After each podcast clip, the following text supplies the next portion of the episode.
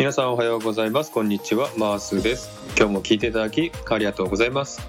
えー、今回も告知になります、えー、今日は水曜日ですね、えー、水曜日はサクッと韓国語のライブを行う日です、え今日もですね夜行いますのでたくさんの方のご訪問をお待ちしています。で今日はですね、えいつも9時ですけどもね夜8時から行いますので夜8時ですねサクッと韓国語のライブいらしてください。で、え内容的にはですね前回の続きでドラマによく出てくる韓国語その2ということでね、えやりたいと思いますのでで内容をですねノートに書いておききましたのでリンクを貼っておきますので余裕のある方はですね見ていただいて予習をしておいてください。はい、今回ですね、今回もですね、あの上に出ていただいて発音チェックのコーナーもありますので、えー、ぜひですね、たくさんの方のご訪問でね、えー、ワイワイ楽しくやっていきたいなと思っております。えー、ぜひですね、楽しく韓国語を勉強したい、いきたいと思っております。はい、ではですね、今日夜8時からですね、えー、サクッと韓国語ライブ、しますので、えー、たくさんの方のご訪問もお待ちしております。それではよろしくお願いします。